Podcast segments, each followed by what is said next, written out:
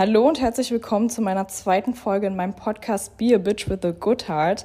Heute rede ich wieder mal über ein juicy Thema, über das ich mich lange nicht getraut habe zu reden. Und zwar geht es darum, wie ist es eigentlich, einen Multimillionär zu daten, warum ich davor weggerannt bin und viel zu spät auch erst realisiert habe, dass ich dringend an meinem Money-Mindset arbeiten muss.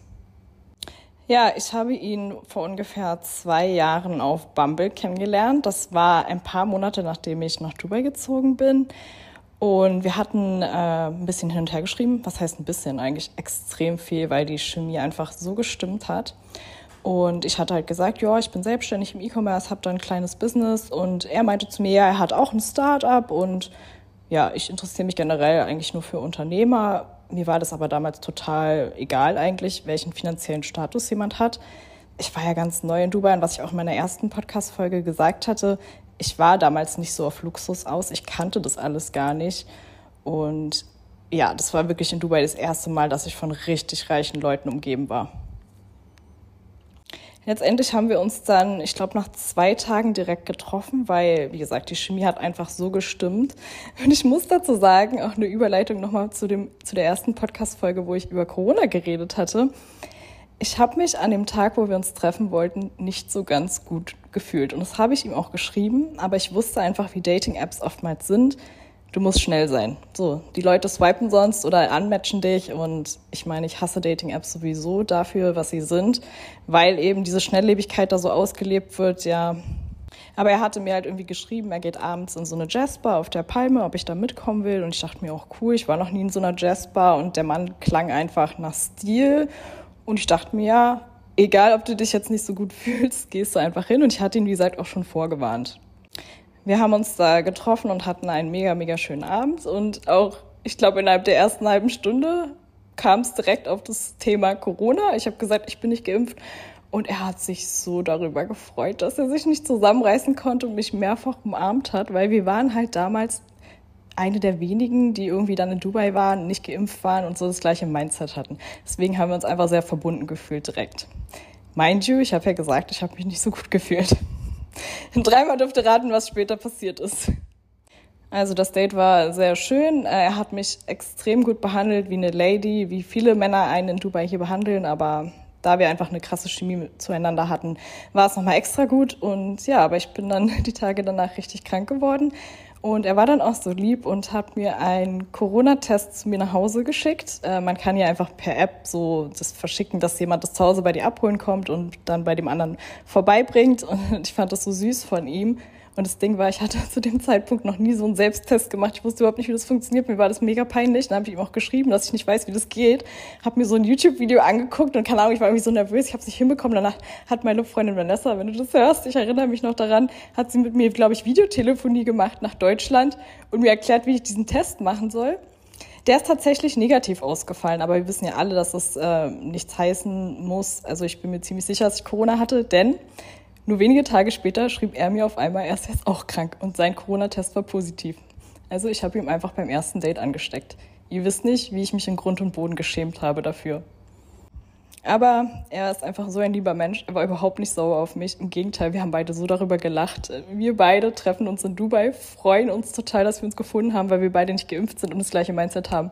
Und dann kriegen wir einfach beide Corona. Und das Schlimmste ist, was mir noch unangenehmer war, er war an dem Tag nach unserem ersten Date mit Freunden aus und alle haben Corona danach bekommen. Also ich war wirklich an so einer Kettenreaktion schuld. Ja, und die Hater werden jetzt lachen über mich und ja, ich habe mich in Grund und Boden geschämt, keine Sorge. Ich glaube, dann waren ein paar Wochen vergangen, weil wir ja beide krank waren. Und ich hatte ja auch in dem ersten Podcast gesagt, ich war ganze drei Wochen krank. Ich glaube, er war sogar ein bisschen schneller wieder gesund, obwohl er deutlich älter ist als ich. Aber keine Ahnung, irgendwie zu der Zeit hat es mich einfach umgehauen. Ich war ja auch neu in Dubai. Es war alles irgendwie Stress für mich, weil ich mich noch nicht so wohl hier gefühlt habe. Meine Wohnsituation damals war auch nicht so toll, darauf gehe ich gleich nochmal ein. Wir haben uns dann noch ein paar Mal getroffen und mit der Zeit habe ich halt irgendwann gecheckt, der hat kein Start-up, der ist rich as fuck. Und ich war komplett baff darüber, weil er es mir mit Absicht ja auch nicht gesagt hat. Denn er wollte nicht jemanden anziehen, der einfach nur auf Geld aus ist und ihn deswegen treffen möchte. Und was ich ja schon gesagt habe, schon am ersten Tag, als wir auf Bumble geschrieben haben, hatten wir einfach eine Chemie zueinander. Er hat einfach gemerkt, dass ich nicht diese Art von Frau bin, dass ich wirklich irgendwie Werte habe und die vertrete und danach einen Partner suche und nicht nach dem finanziellen Status. Auf jeden Fall war ich erstmal schockiert dann darüber. Und ich konnte nicht so richtig damit umgehen. Einerseits fand ich es natürlich cool, weil ich sowas nicht kannte. Und ich habe dann halt auch meinen Freunden damals, die ich noch hatte in Deutschland, davon erzählt. Und ich habe schon irgendwie gemerkt, keiner freut sich so richtig für mich. Keiner war so, wow, geil, wen du dir da geangelt hast. Ja, ich konnte es damals noch nicht so richtig einordnen, weil ich es wahrscheinlich nicht wahrhaben wollte, aber es war einfach letztendlich Neid. Leute, ich sag's euch jetzt mal ganz ehrlich, in Dubai einen Multimillionär zu finden, ist nicht besonders schwer. Das weiß ich jetzt nach über zwei Jahren hier. In Deutschland ist es natürlich eine andere Nummer. Wir sind dieser Thematik einfach da nicht so ausgesetzt, ja. Meine Eltern kamen dann auch ein paar Wochen, nachdem wir uns das erste Mal getroffen hatten, nach Dubai und ich war so fasziniert von diesem Mann.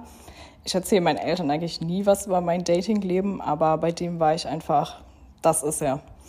Weil wir hatten, wie gesagt, so eine krasse Chemie zueinander. Ich habe es dann meinen Eltern erzählt und halt auch so ein bisschen angegeben mit dem, wer er ist. Jetzt nicht, dass ich gesagt habe, er ist reich, sondern ich habe gesagt, was er businessmäßig macht. Und es ist halt ein sehr, sehr, sehr großes internationales Unternehmen. Ich muss seine Persönlichkeit schützen, deswegen kann ich nicht sagen, welches. Er ist zum Beispiel auch in Forbes gelistet. Äh, man kann seinen Namen einfach googeln und es ist alles wahr, was ich sage. Und siehe da, meine Eltern haben sich auch nicht für mich gefreut. Vor allem mein Vater war sehr pikiert, hat sich über reiche Leute aufgeregt, hat Gründe gefunden, warum das schlecht wäre, was er da businessmäßig macht. Und ich war auch erstmal wieder schockiert, dass ich auf so eine Resonanz gestoßen bin. Ich meine, rückwirkend macht das alles Sinn. Jedenfalls war ich erstmal frustriert, dass meine Eltern das nicht toll fanden, dass ich auf einmal so einen reichen Mann date. Je mehr Zeit ich mit ihm verbracht habe, desto schlechter habe ich mich auch innerlich irgendwie gefühlt, weil ich immer gedacht habe, ich kann ihm nicht gerecht werden, weil ich null auf seinem finanziellen Statuslevel bin. Was er aber auch überhaupt nicht erwartet hat. Ladies, Männer erwarten das gar nicht. Aber das war mir damals einfach noch nicht klar. Und ich habe mich selber einfach innerlich schlecht gefühlt und ja, deshalb bin ich mehr oder weniger davor weggerannt. Innerlich wollte ich zwar ihm nah sein, weil wir uns so gut verstanden haben. Aber auf der anderen Seite konnte ich eben nicht damit umgehen. Und ich denke, er hat es auch gespürt und ich muss sagen, dass er auch ein paar Mal in die Wunde reingepiekt hat, was immer noch mehr wehgetan hat.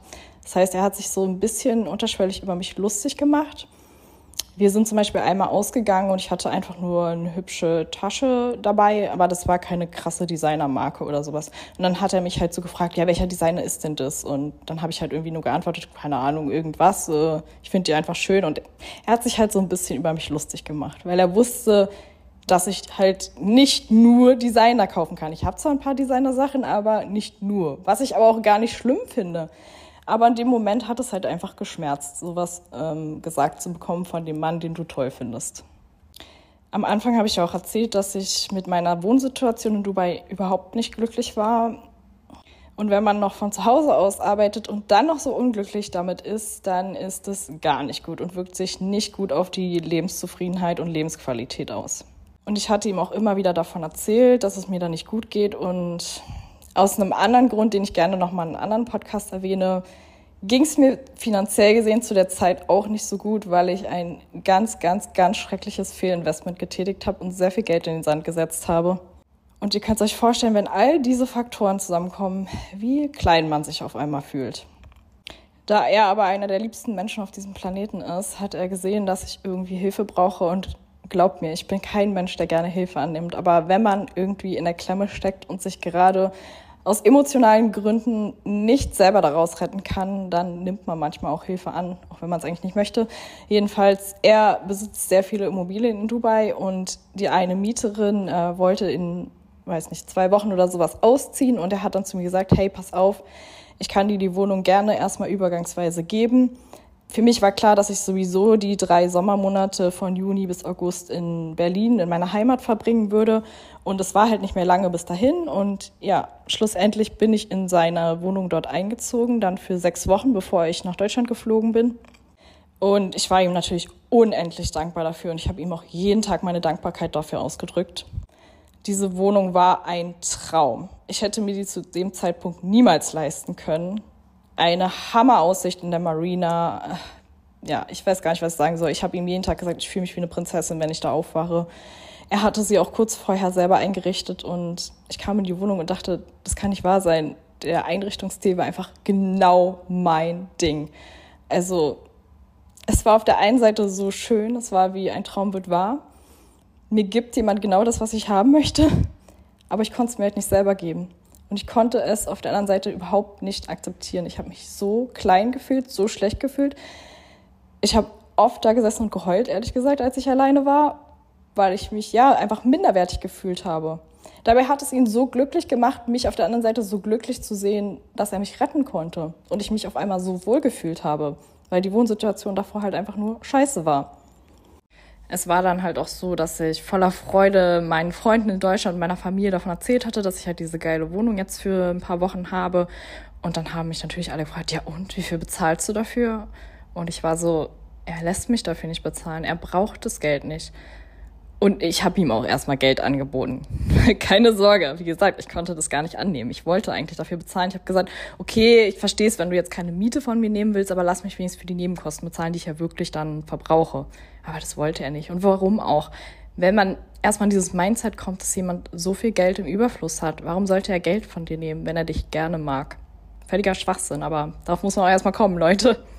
Also es war ein dauerhafter Konflikt in mir drin und er hat es sicherlich gespürt, dass ich einfach nicht bereit bin für eine Beziehung mit jemandem wie ihm. Es kamen auch noch andere Faktoren hinzu, die mich noch kleiner gefühlt haben lassen, aber darauf werde ich jetzt nicht eingehen. Wie gesagt, ich muss auch seine Privatsphäre ein bisschen schützen oder meine eigene auch. Es muss ja auch nicht jeder jedes Detail wissen. Ich gebe schon immer genug Informationen im Internet preis und fühle mich manchmal ein bisschen nackt gemacht. Es gab auch seinerseits Dinge, die einfach dann nicht gepasst haben zu dem Zeitpunkt und es war ein ewiges Hin und Her mit uns.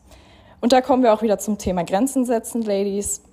Auch wenn ich diesen Mann vergöttert habe, habe ich auch von seiner Seite aus gespürt, er ist nicht bereit für mich. Und er war dann immer hot and cold zu mir im Sinne von, mal waren wir sehr eng miteinander, dann wieder Pause und ich wusste nicht, was los ist. Und er hat es auch teilweise artikuliert, dass es nicht geht und ja, whatever.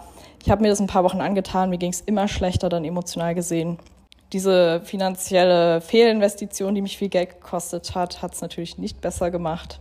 Und letztendlich habe ich dann einen Tag einfach gesagt, weißt du was, wenn du nicht bereit bist für mich, dann blockiere ich dich jetzt. Und ich würde das euch auch allen empfehlen, wenn ihr merkt, dass ihr emotional daran kaputt geht, dann darf man auch gerne mal Leute blockieren. Das hat nichts mit kindisch sein zu tun. Das ist einfach nur, dass man sich selber schützt. Und eigentlich ist es ein Move, der zeigt, dass du stark bist. Dieser Mann war deutlich älter als ich und er konnte seine Emotionen nicht kontrollieren. Und ich war dann doch die Starke, obwohl es mir eigentlich schlecht ging, zu sagen, nein, bis hierhin und nicht weiter. Wenn du nicht weißt, was du willst und immer dieses Hot and Cold mit mir machst und mich damit so verletzt, dann muss ich jetzt Grenzen setzen. Und ich habe es knallhart durchgezogen und ich weiß für mich, wenn ich einmal so einen Move mache und sage blockiert, dann ist es vorbei. Ich habe dann wirklich noch in seiner Wohnung gelebt, obwohl ich ihn blockiert hatte. Ich meine, das war mit ihm abgesprochen, ja, keine Sorge. Ich habe dann gesagt, du weißt, an welchem Tag ich ausziehe, wann mein Flug ist. Ich lasse den Schlüssel dann einfach da. Es ist ja Dubai, man kann die Türen einfach offen stehen lassen. Ich habe ihn dann an meinem Tag des Auszugs noch mal ganz kurz entblockiert, habe ihm beschrieben, ey, ich ziehe jetzt aus, du kannst in die Wohnung rein, der Schlüssel liegt da, du weißt, ich bin dir unendlich dankbar. Unsere persönlichen Differenzen sind ein anderes Thema und so weiter und so fort und wieder blockiert und ja, da endet die Geschichte dann zwischen uns auch. Ich bin dann für die drei Monate zurück nach Deutschland geflogen. Mir ging es sehr, sehr, sehr schlecht. Es war die schlimmste Zeit meines Lebens. Ich musste mit so vielen Selbstzweifeln kämpfen. Vorrangig wegen dieser finanziellen Fehlentscheidung, die mir fast das Genick, Genick gebrochen hätte. Und ich habe ihm auch extrem hinterhergetrauert, weil wir einerseits diese krasse Connection zueinander hatten und ich sowas noch nie in meinem Leben hatte und andererseits, ja, mich immer schlecht gefühlt habe, dass ich nicht bereit für ihn bin. Und mich letztendlich auch vor ihm geschämt habe, einfach. Sagen wir es einfach, wie es ist. Ja, was soll ich sagen? Aber ich habe es letztendlich, wie ich es immer mache, jede Scheißsituation als ein Learning genommen und irgendwann einfach anerkannt, ich muss erstens meine finanzielle Situation wieder in den Griff kriegen, was ich dann auch habe. Wie gesagt, ich kann gerne in einem anderen Podcast nochmal darauf eingehen, was passiert ist. Und andererseits, dass ich auch einfach an meinem Money-Mindset arbeiten muss, was ich ja schon gesagt habe. Ein Mann von diesem finanziellen Status erwartet nicht, dass seine Frau auf dem gleichen Level ist. Im Gegenteil, ich soll kein, keine Gefahr für ihn darstellen, ja. Er hat es gerne, wenn ich ein bisschen unter ihm stehe. Ja, letztendlich sind anderthalb Jahre nach dieser Blockierphase da vergangen und ich habe sehr viel daran gearbeitet, ähm, mich einfach wertvoller zu fühlen. Und ja, ich musste auch einfach im Business noch mehr erreichen, damit ich mich besser fühlen konnte. Vor allem halt diesen finanziellen Schaden wieder in den Griff zu kriegen. Inshallah, ich habe es geschafft, denn ich bin einfach stark und ich ziehe immer durch und ich erreiche letztendlich immer, egal wie lange es dauert, meine Ziele. Und das ist einfach eine Mindset-Sache. Und ich bin so, so, so stolz auf mich. Und ja, ich wünsche mir bis heute, dass er wüsste, was aus mir geworden ist und dass ich so viel an mir gearbeitet habe. Äh, Stand aktuell, er weiß es nicht, weil wir keinen Kontakt haben. Und mittlerweile bin ich mit meinem Money-Mindset auch einfach so weit, dass ich sage, ich date nur noch Millionäre. Und da können sich jetzt noch so viele angegriffen fühlen. Ich weiß, welche Wirkung das auf viele Leute hat, weil ich es in echt in meinem Bekannten- und Freundeskreis öfters artikuliert habe. Und ich weiß, wie die Reaktionen immer sind, wie ich angeguckt werde, so nach dem Motto, spinnt die. Aber erstens, Ladies, es gibt hier einen Überfluss an Millionären in Dubai. Es ist hier einfach nichts so Besonderes. Und zweitens habe ich eben auch so viel an meinem Selbstkonzept gearbeitet, an meinem Selbstwertgefühl, habe halt karrieremäßig auch noch mehr erreicht äh, in dieser Zeit, dass ich mir einfach denke, ich verdiene genau das, was ich haben möchte und ich möchte keinen Mann darunter haben. Und ich musste halt erstmal die Person werden, die sowas verdient.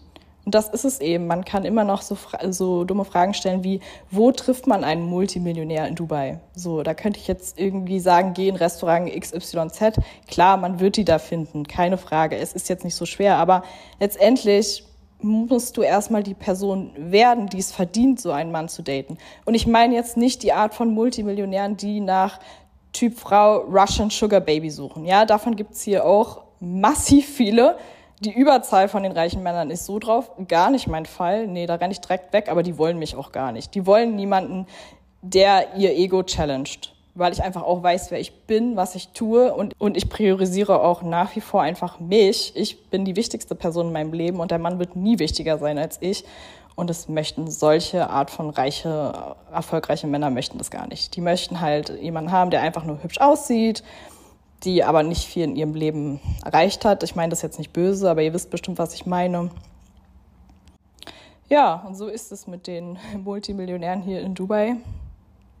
Ich hoffe, ich konnte euch äh, spannende Einblicke in mein Leben hier geben und auch eine neue Perspektive euch eröffnen, was alles so möglich ist also das liebe ich halt einfach an Dubai, dass du von so viel Reichtum umgeben bist. Es ist halt eine Sache. Entweder fühlst du dich getriggert dadurch, weil du halt denkst, intern irgendwie denkst, ich kann diesen Status niemals selber erreichen und dann wirst du halt einfach neidisch oder findest Ausreden, fühlst dich schlecht oder du lässt dich halt inspirieren. Und ja, für mich war das auch ein langer, langer, langer Weg, mich erstmal so gut genug zu fühlen, dass ich denke, ich kann alles erreichen, aber es lohnt sich, diese harte Arbeit innerlich zu tun und den Schmerz zuzulassen. Leute, ich habe sehr viel gelitten auf dieser Journey, sehr viel. Was ich gesagt habe, den Sommer, den ich in Deutschland verbracht habe, mir ging es noch nie so schlecht in meinem Leben. Ich habe ungelogen jeden Tag geheult. Jeden Tag. Ja, jetzt habe ich mich mal wieder nackt gemacht im Internet. Jetzt wisst ihr mal wieder viel mehr über mich. Ähm, aber letztendlich mache ich das auch irgendwo aus egoistischen Gründen weil es mich von meinem eigenen Schmerz befreit, es auszusprechen. Weil dann kann es niemand mehr gegen mich halten, wenn ich es einfach ausgesprochen habe und mit mir im Reinen bin. Wenn ihr stolz auf mich seid, dass ich mich da so öffnen konnte, wenn ich euch inspirieren konnte, dann hinterlasst mir gerne fünf Sterne bei meinem Podcast. Folgt mir auch auf Instagram und auf TikTok. Äh, mariella.fi heiße ich da. Und Ladies, kommt auch gerne in meine neu gegründete Telegram-Gruppe. Den Link findet ihr auch in den Show Notes. Da habe ich meinen Linktree ver ähm, verlinkt. Da sind alle Links von mir drin. Mittlerweile habe ich so viele. Schaut gerne mal, was da zu euch passt. Und ja, ich freue mich, hier weitere Podcast-Folgen aufzunehmen. Danke, dass du mir zugehört hast. Ich weiß es zu schätzen. Ähm, deine Zeit ist viel wert. Ich hoffe, ich konnte dir Mehrwert bieten. Bis zum nächsten Mal. Mach's gut.